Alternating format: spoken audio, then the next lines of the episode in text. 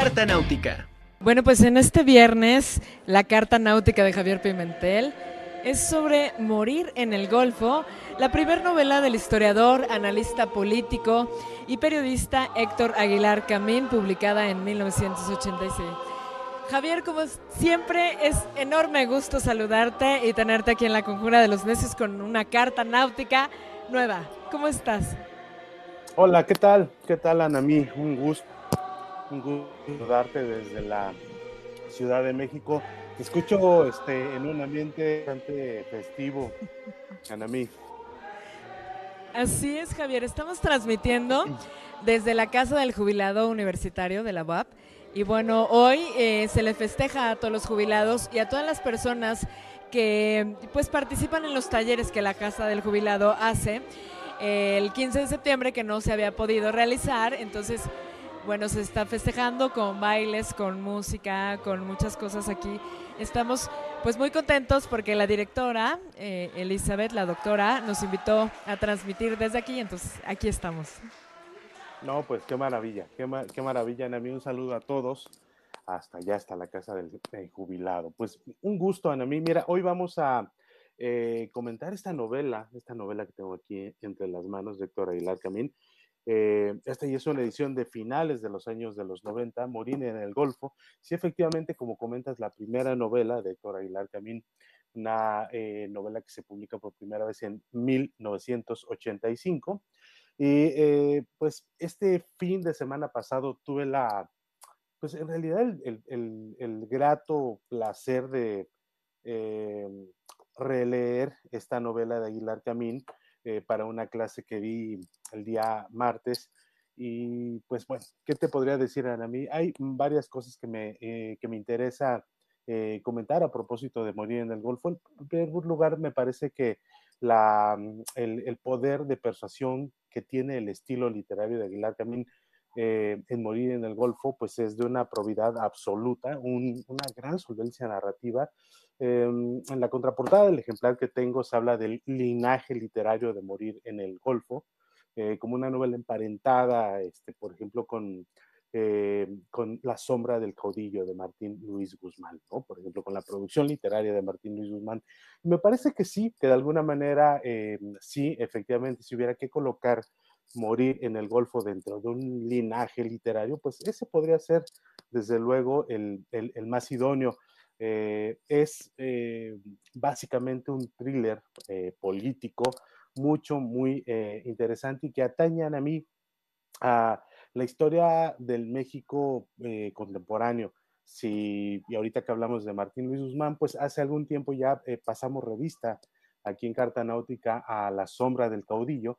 Si La Sombra del Caudillo se ubica en, dentro de los entretelones políticos de los gobiernos inmediatamente posteriores a la Revolución Mexicana, morir en el Golfo se va a situar a mí eh, en los años del auge petrolero, es decir, dentro del sexenio eh, de López Portillo, estamos hablando de un periodo, que va de 1976 a 1982 y, y, que desde luego va a retratar situándose, digamos, dentro de esa historia política de ese sexenio, dentro de, de ese esos años de finales de los 70 y principios de los 80, pues desde luego que va a tener de fondo, eh, ya el título casi es una, eh, un manifiesto, pues el auge petrolero en México.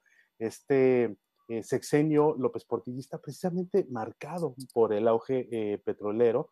Estamos hablando de que ni en 1976, y estos son datos este, que revisé hace poco, se, el, eh, la reserva petrolera eh, que tenía eh, México andaba entre los 6 mil millones de barriles. Un año después, justamente arrancando el auge petrolero en 1977, llegó a los 16 mil millones de barriles. Es decir, una cantidad este, que sí, desde luego, hablaba de este auge, pero también este auge petrolero, este auge energético, va acompañado también del florecimiento o del fortalecimiento de las agrupaciones sindicales y en este caso en particular, eh, en Morir en el Golfo, bueno, pues desde luego el, el, auge, el crecimiento del sindicato petrolero. Ese es el contexto político, el entretelón, digamos, de morir en el Golfo y ese es precisamente el escenario en el que se va a librar, digamos, esta batalla, el thriller político que nos cuenta eh, Morir en el Golfo. un periodista, el negro, que realmente es quien nos va a contar la historia, esta historia que corre a lo largo de este sexenio López Portillista, eh, y de pronto este, esta eh, relación eh, de amor, odio que tiene eh, con un compañero universitario o ex compañero universitario, Francisco Rojano Gutiérrez, que además es un político con aspiraciones políticas, pero en realidad un político de poca monta, que va justamente a librar una batalla con Lázaro Pizarro, con el líder petrolero de la zona del Golfo, la zona veracruzana de Chile con Tepec y la parte colindante con Hidalgo y en fin.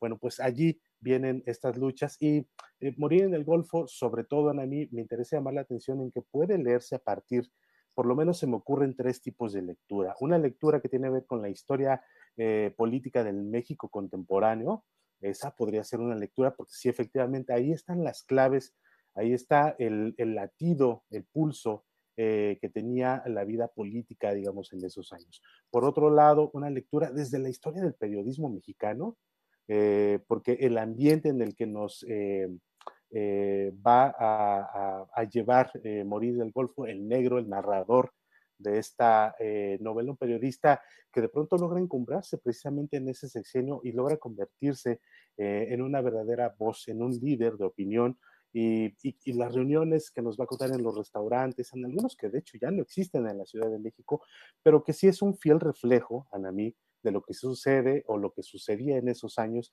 dentro de la vida del periodismo mexicano. También estos entretelones, este tráfico de información que se da este, con los periodistas que logran tener una buena presencia mediática. Y por otro lado, eh, pues esta lectura que tiene que ver con la incursión de morir en el Golfo eh, de, lo que hablábamos hace un momento, el linaje literario, ¿no? Esta lectura literaria que también podemos hacer para enmarcar esta novela dentro de una tradición en México que ha dejado muy, muy buenos productos.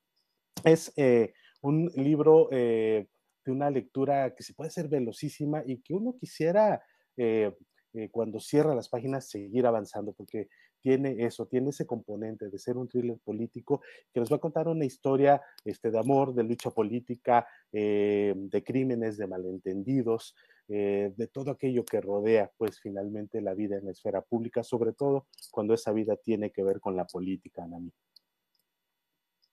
Oye, de verdad, un, un librazazazo y que de hecho precisamente por esto que, que comentabas de, de, todas sus formaciones, de como periodista, como escritor, eh, analista político.